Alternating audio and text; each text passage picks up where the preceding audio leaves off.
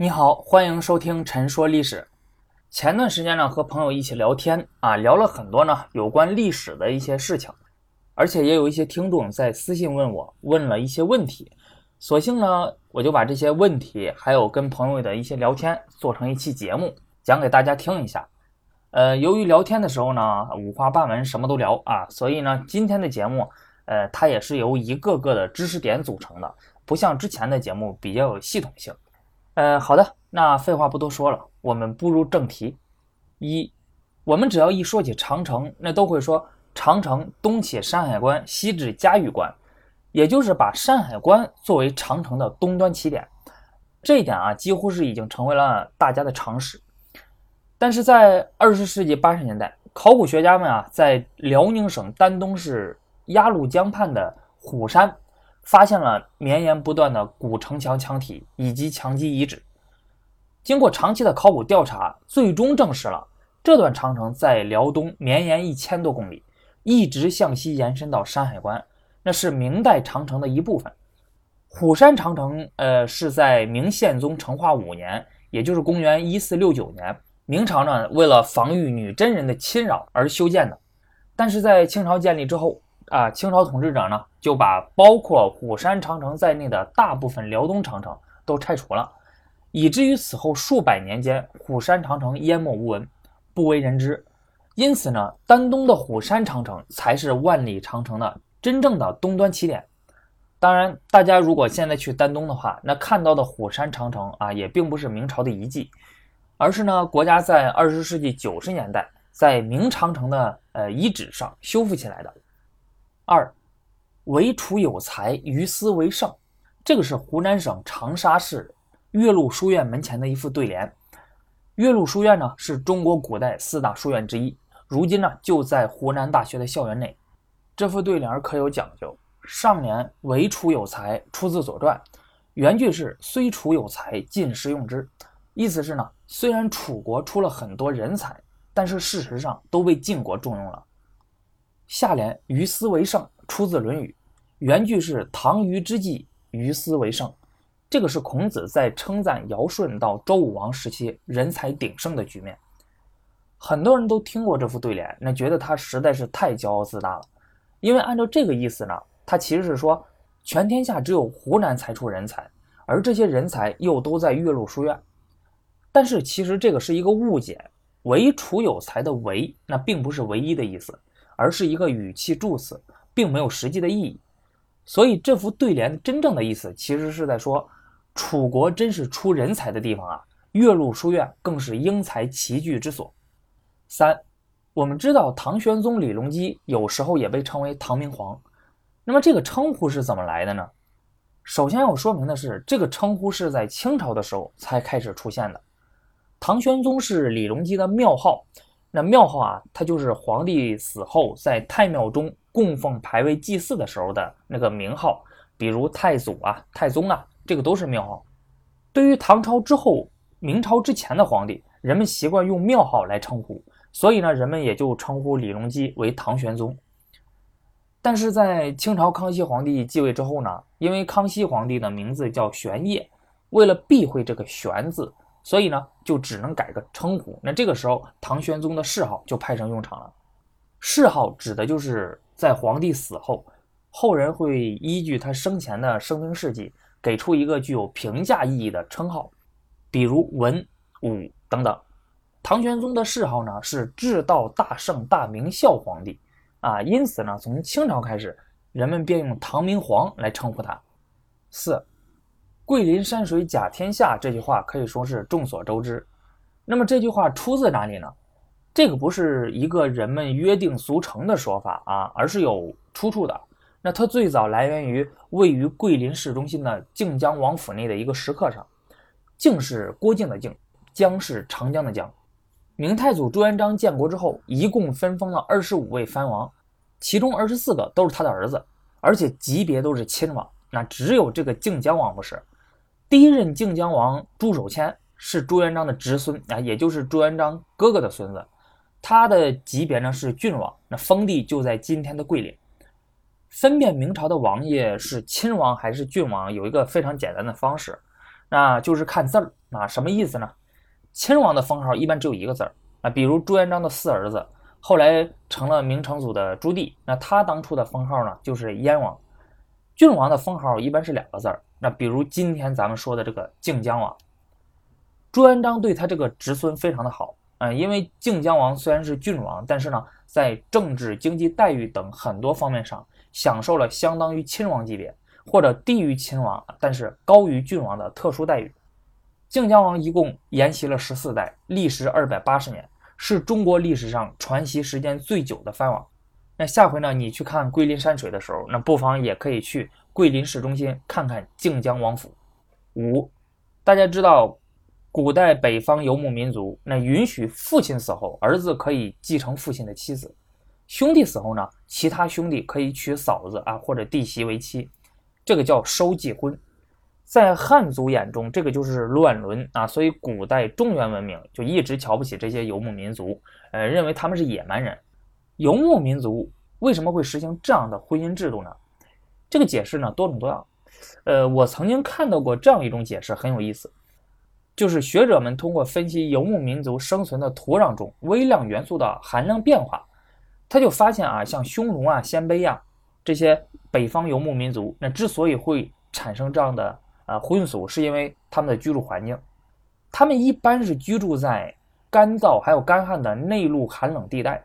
这些地方的土壤中微量元素锌的含量非常的低，这个就造成了匈奴、鲜卑族育龄妇女在妊娠过程之中大量死亡，许多婴儿呢也都有先天性疾病。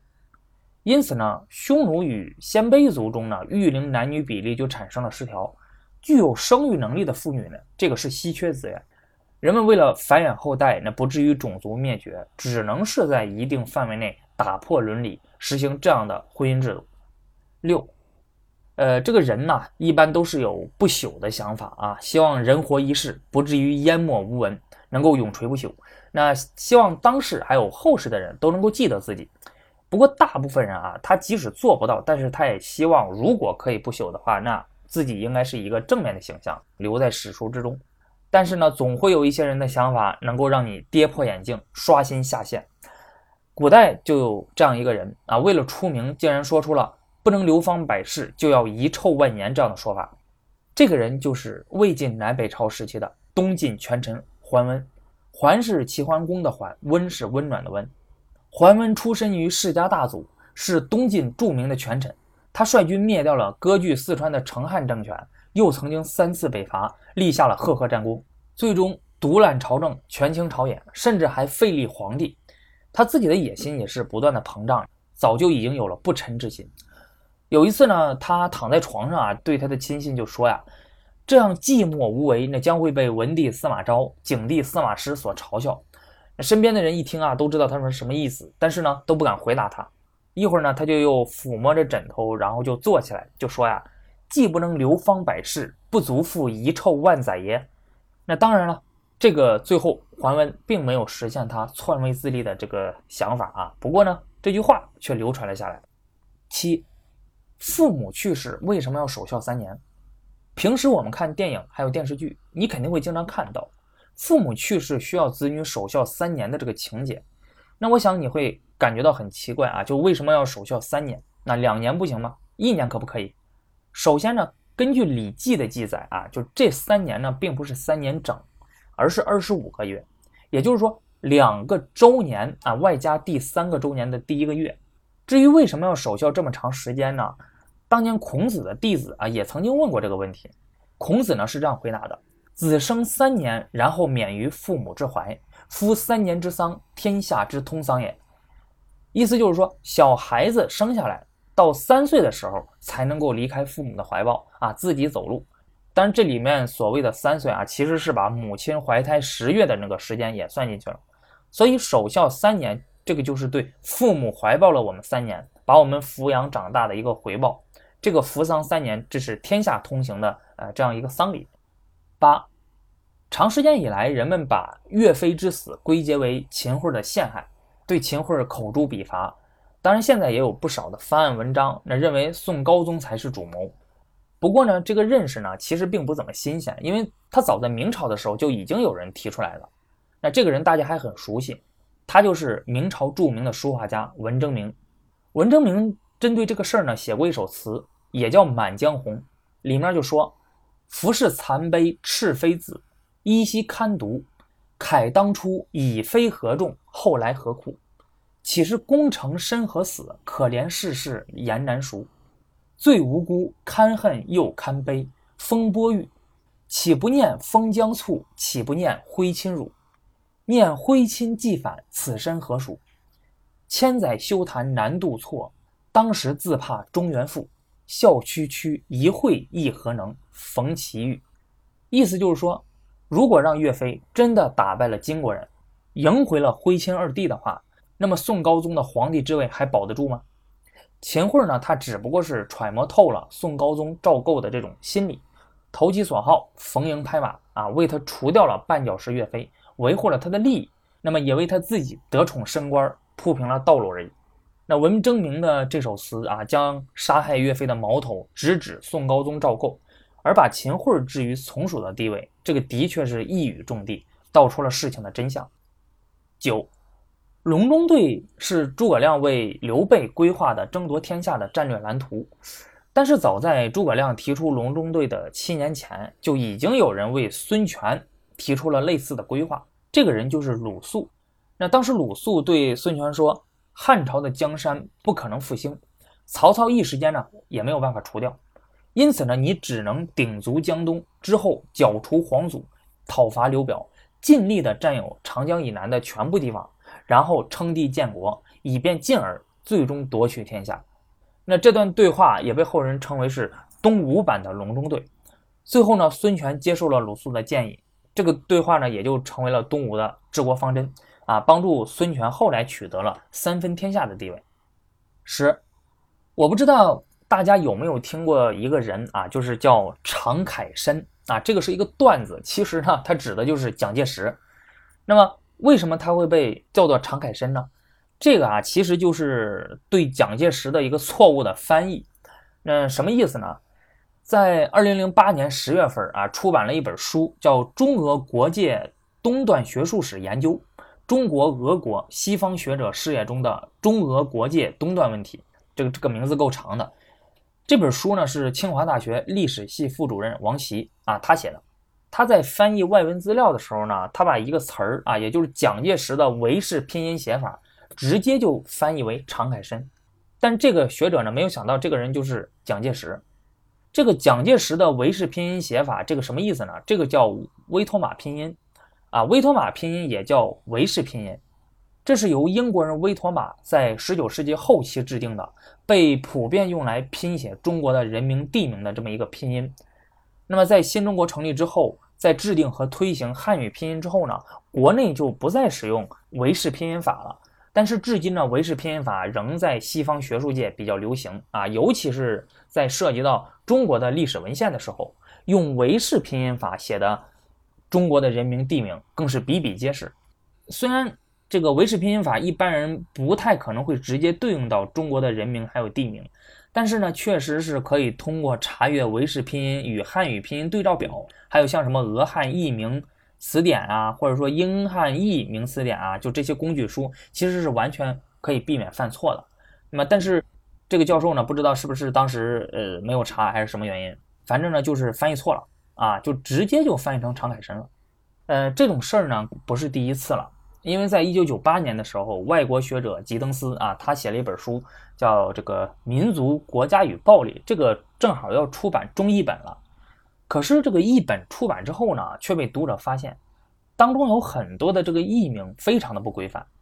那其中最有名的一个翻译的笑话呢，莫过于这本书中的有一段文字，说门修斯的格言：“普天之下只有一个太阳，居于民众之上呢，也只有一个帝王。”可以适用于所有大型帝国所建立的界域。那么你乍一看这个门修斯啊，还有他后面翻译的这个格言，呃，你就肯定又以为是国人很陌生的一位外国大师级的学者。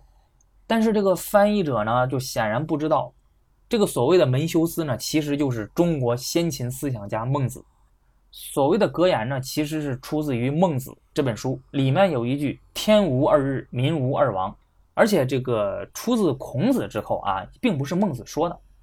所以这个儒门亚圣一朝就变身为门修斯，成为了当时很流行的一个笑话。那此后呢，门修斯也就成为了一个典故，专门用来指代错误的艺名啊。不过呢，现在又有了一个词儿叫常凯申。好的，那本期节目我们就聊这么多。嗯，下期节目呢，我将会讲述一个全新的话题，因此在这里也先做个预告。那么这个话题也是我之前非常感兴趣的啊，而且一直想讲的。那好，那我们下期再见。